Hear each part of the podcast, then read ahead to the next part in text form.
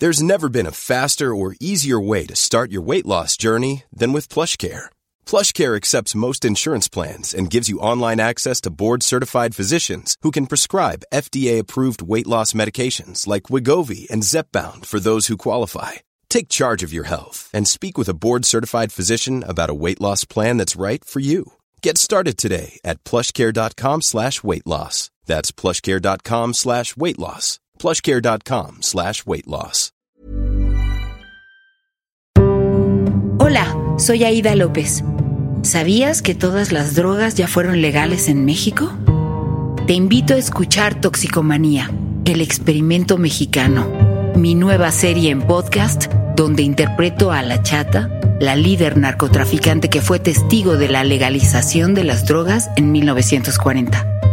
Disponible en Spotify, Apple o donde quiera que escuches podcasts. Toxicomanía, el experimento mexicano. No me puedo imaginar cuando no existía esto llamado YouTube.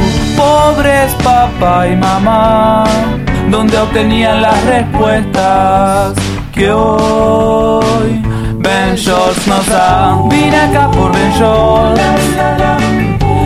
Acá por Ben Shorts. ¿Por quién viniste vos? Vine, oh vine acá por Ben Shorts. Hola amigos, yo soy Héctor de la Hoya y hoy regresamos a hablar de budismo con nuestro invitado. Juan. o puedo decir mi nombre budista. A ver, ¿cuál es tu nombre budista? Lobsang Sundru. Ya sé, parece estornudo, pero. Lop. Y por eso dices Buddha bless you. Buddha bless you mejor. ¿Puedes decirlo otra vez? Lobsang Sundru. El Lobsang viene de mi maestro porque mi maestro se llamaba Lobsang Kedu.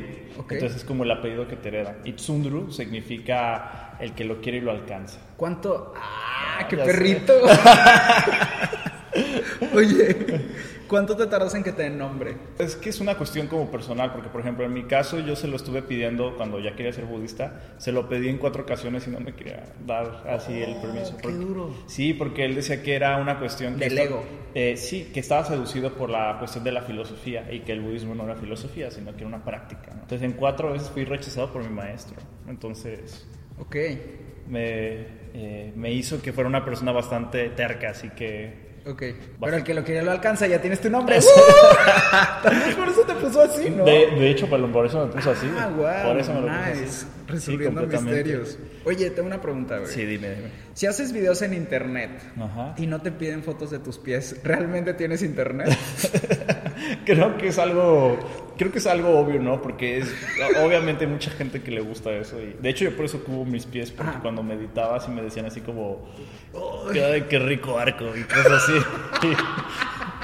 Y, no es muy budista, ¿sabes? Uno trata de alejar a la gente quien. del deseo. O sea, no somos king shaming. Ah, no, no, claro, Pero claro, respeten claro el nicho, raza. Sí, o sea, estás- seguro hay canales de pies. Estamos meditando, no estamos, sí, claro, claro. Aunque me imagino que debe haber fetichistas con meditadores, ¿no? También. Puede ser. Sí, me imagino. Un ASMR. Hola.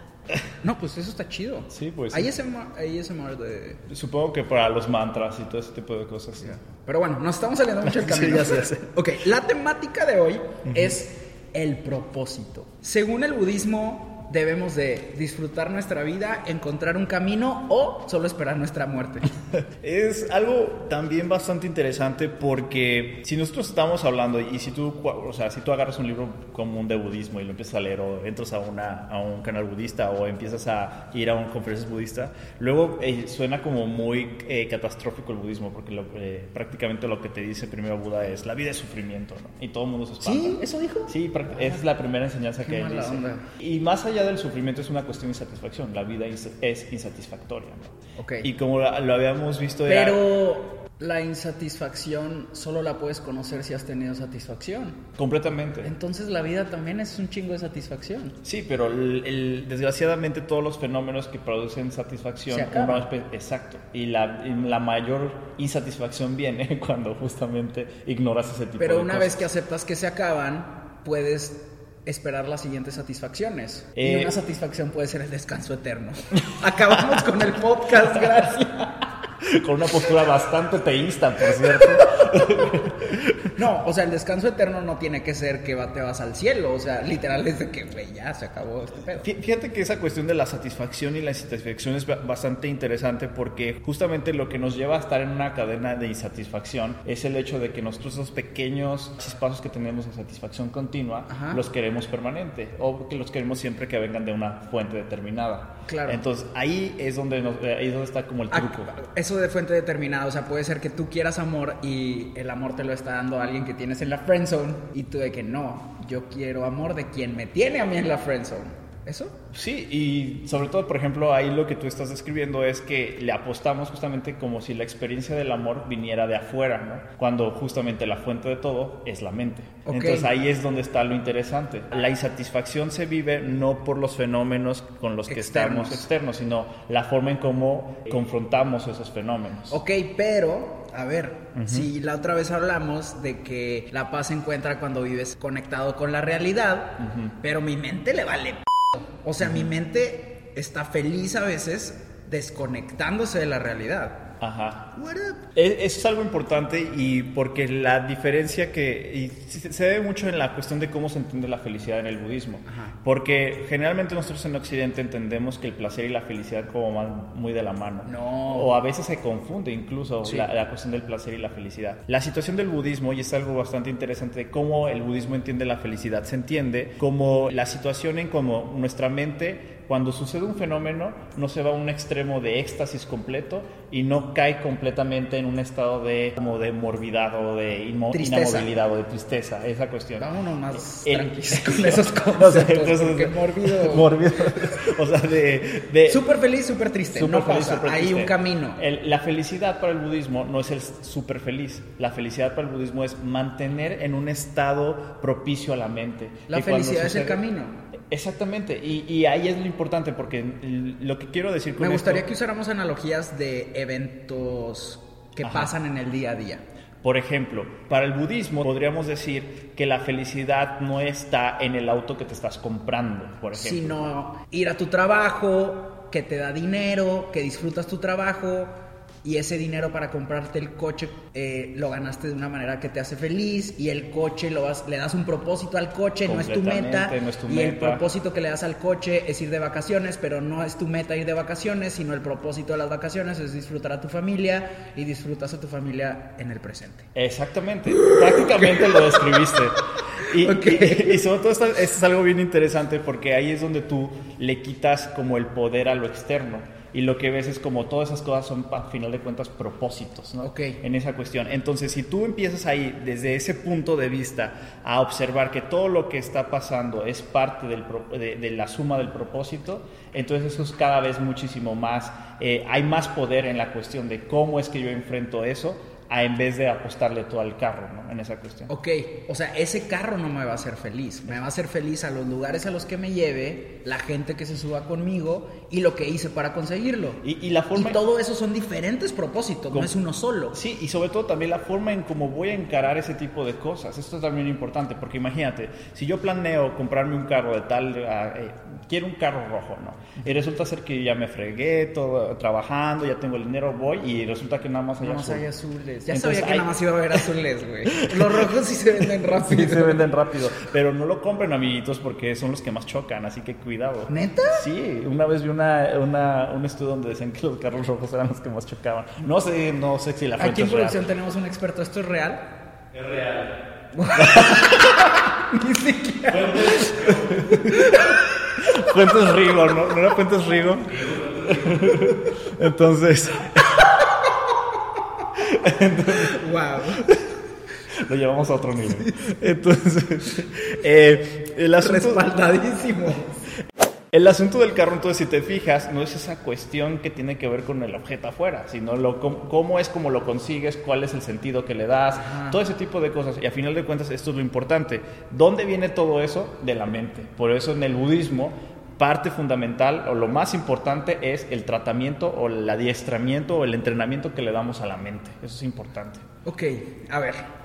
El tema es propósito. Aquí ya hablamos del propósito que le podemos dar a cosas en nuestra vida, objetos y demás. Pero a ver, yo soy un humano, güey, que nací desnudo y luego tengo que hacer lo que todos hacen. Y yo solito tengo que decidir cuál es mi perro propósito, porque todo el mundo está ocupado con su propósito o con lo que ellos creen que es su propósito o debería de ser propósito porque alguien les dijo que tenía que tener ese propósito, aunque no sea su propósito. ¿Cómo debo yo encontrar? El mío. O ni siquiera tengo que encontrarlo y puedo estar sentado hasta esperando mi muerte. ¿Qué pedo, güey?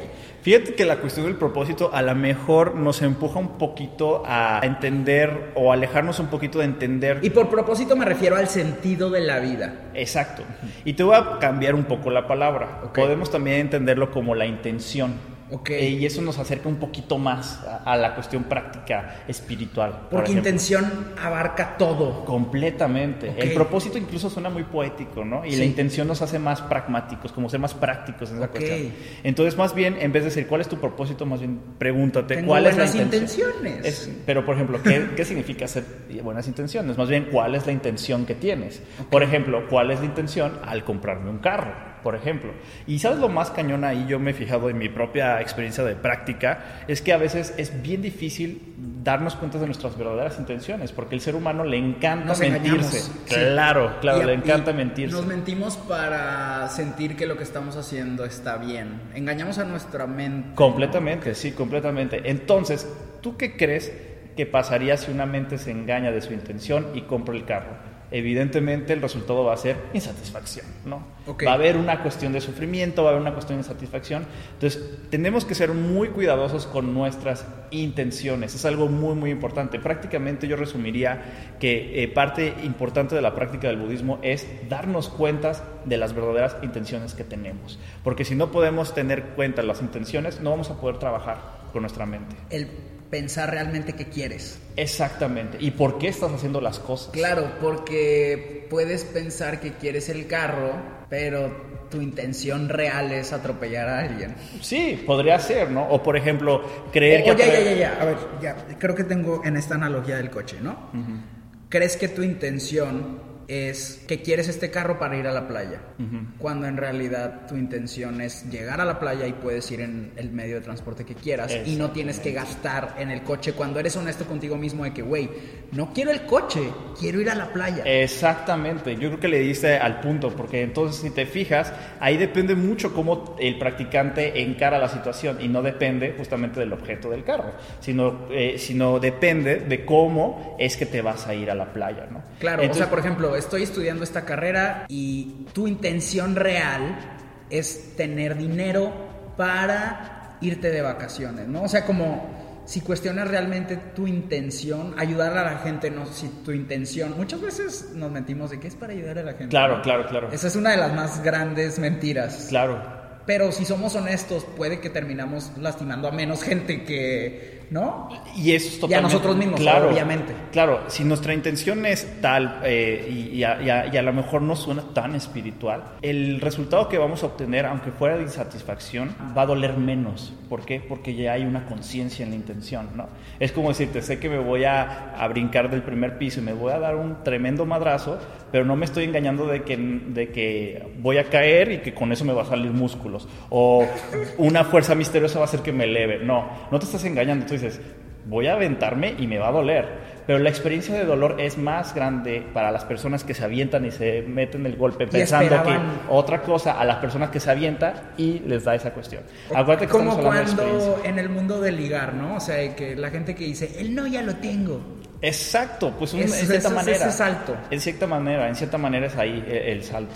Ah, bueno, eso es, eso cómo le llamamos, niveles de conciencia. O sea, hay gente que siento que es estúpidamente optimista y no saben que cuando caigan se van a lastimar. Exacto. Pero hay gente que flota por la vida inconsciente y se levantan del madrazo y siguen. ¿Qué, qué, cómo, son, ¿Cómo funciona eso? Digo, todo tiene que ver con nuestra cultura, donde nacimos, este, educación, dinero, familia, Pero eh, como hay personas que aunque sean completamente diferentes sus contextos culturales y socioeconómicos y bla, bla, bla, se encuentran en ciertos niveles de conciencia. Yo creo que tiene que ver muchísimo ahora en un tercer aspecto de lo que estamos hablando del propósito, ya nos fuimos a la intención, ahora vamos a un tercer propósito que vamos a hacer tratar de enriquecer un poquito más esta cuestión. Ahora, a la intención le vamos a llamar motivación. Estamos partiendo prácticamente de lo mismo, pero estamos dando de un aspecto como muy superficial a un aspecto como más, más interior. Yo, yo creo que motivación es bullshit. Ajá, a ver, explícame por qué es Porque la motivación también es un factor externo, güey. O sea, nunca te motiva algo interno, siempre es un factor externo que también se acaba, igual que la felicidad, que es así, la motivación es así. Ajá. No sé, yo no creo en la motivación. La motivación la debemos que entender, la motivación a veces la entendemos como una cuestión de, de echar porras o una cuestión así, ¿no? Ajá, que creemos de que sí, lo voy a lograr. Exacto, y para mí la motivación, o por lo menos en la práctica del budismo, es una dirección que le damos, haz de cuenta, a las cosas, ¿no? O sea, la motivación, por ejemplo, del hecho de que yo esté practicando, puedo decir la motivación general del budista, ¿no? Que sería, obviamente, si el Buda, eh, su principal problema era resolver la insatisfacción del ser humano, mi principal motivación entonces va a ser constantemente resolver la insatisfacción, ¿no? Entonces, esa motivación ya tiene una dirección, esa ya tiene como una especie de prepara el terreno, como quien dice. Ok, entonces, si preparamos una dirección, para esa motivación, no importa esta fluctuación. Exactamente, no importa. ¿Por qué? Porque nuestra motivación va a ser algo que nos va a recordar constantemente el por qué estamos. Ahora, es algo bien importante también que, cuando, que nosotros aceptamos que las motivaciones es algo que va permeando conforme lo que vamos viviendo.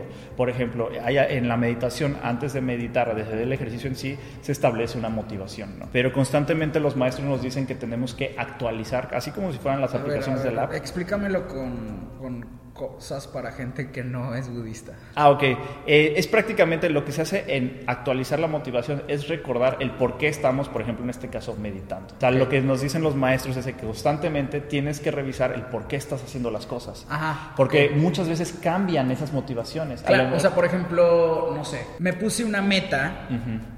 que son 5 o 6 años, trabajo para esa meta, pero no me doy cuenta que mi motivación cambió a los 2, 3 años. Porque ya no me cuestiono nada. O sea, hacemos elecciones a largo plazo. Exacto. O sea, por ejemplo, me metí a estudiar gastronomía y, no sé, a los dos años ya no quiero tener un restaurante, pero como ya tomé esa decisión que dura cinco años y mi meta cambió ahí. Exacto. Por eso yo creo que eso se resuelve un poco. Eh, Cuestionándonos. Eh, cuestionando la motivación. Y no, y es que muchas veces va a doler. pero lo importante es que la meta dependa de la motivación y no al revés. Porque a veces la meta se vuelve como una ancla muy fuerte, ¿no? Entonces, aunque ya cambió la motivación, luego no podemos hacer estos vueltas de timón, sino a ver, que a ver, vamos dirigiendo. Ok, explícame esto antes de ir a las preguntas. Ok. Eh, ¿Cómo funciona eso? Prácticamente lo que hace es que la motivación... Usando la analogía del de, coche y la playa. Ok. Es muy probable que el coche sea en sí la meta y no la motivación. Porque ya descubrimos que en esa cuestión del carro, la motivación real es compartir tiempo de tu familia en la playa. Sí. Esa cuestión. Entonces, el hecho de que tú pongas al coche como una meta es eh, y lo pongas como algo eh, sólido, es muy probable que la gente se pierda en conseguir el carro y a lo mejor luego ni van a la playa. Claro, y estás tan metido consiguiendo ese pinche carro que ni le hablas a tu familia ya. Exactamente. Y se te olvida que tienes familia y no convives, tus relaciones se afectan y Me están dando indicaciones que le dé un trago al agua. Básicamente el tip que le podemos dar a las personas es que su motivación sea la que le dé dirección a la meta y no la meta se convierta la que dirija la motivación. Eso es algo importante. Ok, creo que eso es una gran verdad. No manches, me gusta que llegamos a estos puntos súper concretos. Concretos. Ok, me gusta. Ustedes nos estuvieron mandando preguntas que quieren que les ayudemos a responder utilizando el budismo como herramienta. Algo que creo que es importante aclarar es que todos los movimientos espirituales o religiones tienen como meta hacernos sentir mejor, solo que nosotros les damos giros, interpretaciones, institucionalizamos ciertas cosas y ritualizamos ciertas cosas que ya no nos cuestionamos y por eso todo está confundido, pero al final creo que de todo puedes aprender algo y agarrar algo y los rituales como la meditación, que eso vamos a hablar en el siguiente capítulo, nos pueden ayudar. Pero bueno, vamos a empezar. A ver qué dice el budismo sobre esto. Tener una relación a distancia sin nunca haber tenido una relación es buena opción. Es que no sé cómo responderla. o sea, bueno, lo sentimos. Échale ganas. Pues una Este, relación es una relación. Claro, eh, digo, y creo que la puedo contestar eh, un poco eh, por la experiencia propia. Yo creo que tiene que ver justamente con lo que estábamos hablando, las motivaciones, ¿no? Tiene que ver mucha cuestión la intención por la que necesitas o estableces una relación. Y creo que no solamente distancia, creo que cualquiera. Y algo que me, que me ha quedado muy claro es que cuando tú eres claro con tus intenciones, la forma en cómo se va gestando la relación puede estar a dos cuadras o a 8000 kilómetros de distancia, eso no importa, sino que la otra persona y tú sean conscientes de por qué es la verdadera intención de la relación. ¿no? Porque tú puedes, eh, acuérdate que la distancia no es una cuestión física en la cuestión de las relaciones. Unas personas pueden estar a 8000 metros de distancia, pero ser bastante eh, cercanos. cercanos Y puedes estar al lado de alguien y ser súper distante. Completamente. Entonces no le tengas miedo a la distancia eh, física. Sin embargo, sí hagan un trabajo muy eh, tu pareja y tú en la cuestión de Buscar observar. conectar. Exactamente. Y las intenciones que los dos tienen sobre la relación. Eso es algo muy importante. Terminé de estudiar y me encuentro en un estado de cansancio mental sobre mi carrera. Wow. Entonces, a mí me pasó. Es importante que esa cuestión del cansancio, O sea que terminas asqueado, asqueado completamente. pero ahora tienes que salir al mundo y aplicar esos conocimientos según la sociedad. Exacto. A mí me pasó algo parecido porque yo también salí eh, incluso conflictuado del... eh, Yo estudié marketing y, y luego me hice budista, entonces fue un gran choque en mi mente completamente, ¿no? Ok. Entonces sí fue también, entiendo por qué te sientas cansado, ¿no? Pero a final de cuentas lo que yo te puedo decir es que empieces a darle sentido a ese conocimiento que posees, ya lo posees. Entonces, ¿en qué forma lo vas a poder utilizar? Yo creo que el hecho de que tú vayas a, la cuestión laboral y te dejes contaminar por estas presiones que hay, todas, todas estas situaciones de conseguir empleo, tener ciertos estatus, todas esas cuestiones, ahorita no te van a ayudar, sino al, al contrario, más bien busca ese conocimiento que obtuviste, cómo es que lo vas a aplicar eh, eh, en cierta manera y vamos a ver hacia dónde te lleva esa cuestión de la aplicación de ese conocimiento. Tal vez incluso hasta en trabajos eh, que no sospechas de que se pueda aplicar tu conocimiento. Creo que a mucha gente le pasa que se sienten culpables de que no sea súper obvio su camino. Sí. O sea, de que estudié esto y no trabajo en esto, ¿qué pedo? Eh, creo que hay que reconocer qué puedes hacer con el conocimiento y puedes llevar ese conocimiento en una aventura sin igual por Claro. todo tipo de trabajos. ¿no? Claro, claro, completamente, completamente. ¿La existencia humana tiene un sentido útil o solo esperamos la muerte? Ah, pues algo más o menos que la- la- an- anteriormente. La cuestión del sentido eh, depende mucho de la mente la que la está gestando, la que la está construyendo, ¿no? Si nosotros nos ponemos Sí, es de a- que tú tienes que crear tu sentido, ¿no? Claro, completamente, porque si nosotros po- ponemos a pensar desde una lógica budista, en realidad el sentido de la, de la existencia como tal se llama, hay un término en sánscrito, Además es súper egoísta pensar que tú solo tienes un propósito, ¿no? Que solo tú tienes un sentido. En realidad todos somos parte de un organismo gigante que es la Tierra. Pues sí, y si te pones a pensar así, pues en cierta manera somos muy insignificantes frente al, a un sentido general. Ahora, también acuérdate que los seres humanos nos encanta imputarle o decir que el universo ¿Imputarle? tiene... Sí, como... Eso es la putivuelta. La última. es como, eh, nos encanta como contarnos el cuento de que el universo tiene como una especie de misterio revelado para nosotros. Claro, un Por- sentido. exacto, cuando realmente el universo está haciendo y la realidad está haciendo... Lo que lleva haciendo desde antes de que nosotros inventáramos todo este pedo, güey. Y si nosotros quitáramos un poquito ese, ese estrés que nada más nos puso estrés como seres humanos y nos pusiéramos a vivir más eh, lo que nos está pasando ahora en este momento, pues haríamos muchísimo más por nuestra propia insatisfacción que por otras cosas que nos llevan a Claro, otros yo lados. creo que nos duele mucho en el interior el pensar en darle un propósito a nuestra vida y nos tapamos los ojos de lo que tenemos justo enfrente en el día a día. Entonces tú estás triste porque no encuentras el propósito de tu vida, pero hay gente a tu alrededor que está triste porque no les hablas.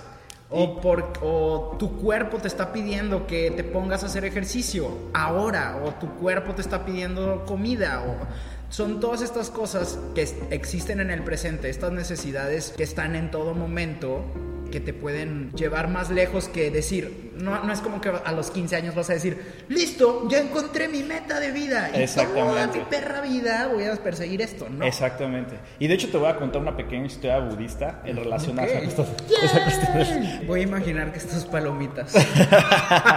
palomitas budistas llenas de vacuidad. Eh, esta cuestión ¿Qué es vacuidad? ¿Es leche? Eh, lo podemos hablar en la siguiente que tiene que ver mucho con la existencia. La cuestión era que un día llega un sacerdote de otra casta o de otro grupo contrario al Buda, llegan y le empiezan a preguntar, oye, ¿cuál es el origen del universo? Eh, ¿Dónde está Dios? ¿En dónde existe? ¿Si existe o no existe Dios? ¿Cuál es el propósito de la vida?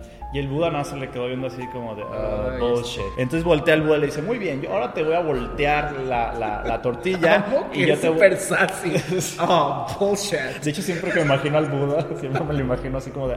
Ah, ah, lo siento, maestros, pero la verdad sí me lo imagino. Eh, este, llega y le dice, muy bien, ahora déjate planteo una situación. Imagínate que tú vas en la calle caminando y llegan y te tiran una flecha envenenada y te hieren. Entonces en ese momento van a auxiliarte y te quieren quitar la flecha para darte un antídoto o algo así y tú los detienes y le dices, no, no, no, no. Primero necesito saber cómo se llamaba el que me disparó, eh, qué color de ojos tiene, cuál es su Facebook, su Instagram, qué come su mamá, cuál es ¿Por su qué? Y hasta que nos respondamos eso, y ahora sí me pueden hacer el tratamiento. Dice, así de ridículo se ve el ser humano tratando de responder esas preguntas cuando está pasando algo en este momento y es insatisfacción plena del ser humano. Está sucediendo muchas cosas tan alarmantes en este momento que resolver que andarnos preguntando por cuestiones que realmente no, no hacen nada por esa situación. Cuando naces, te lanzan una flecha envenenada y quieres pasar tu vida resolviendo todo eso en vez de sacarte la flecha. Exactamente. Sáquense la flecha, raza. Muchas gracias. No, gracias a ti. capítulo, estoy muy emocionado. Yo también, yo también. Eh, nos vemos en el próximo capítulo y no olviden seguir a Darmatic, que es eh, tu canal de YouTube que habla sobre estos temas. Y no olviden seguir Soliloquio, suscribirse a Ventures y seguirme en Instagram porque también uno vive del ego a veces. Bye.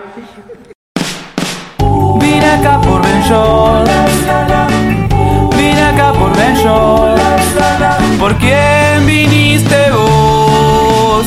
Vine, oh vine acá por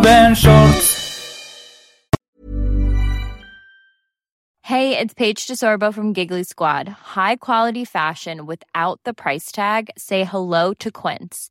I'm snagging high-end essentials like cozy cashmere sweaters, sleek leather jackets, fine jewelry, and so much more. With Quince being 50 to 80% less than similar brands. And they partner with factories that prioritize safe, ethical, and responsible manufacturing. I love that. Luxury quality within reach. Go to quince.com slash style to get free shipping and 365 day returns on your next order. Quince.com slash style.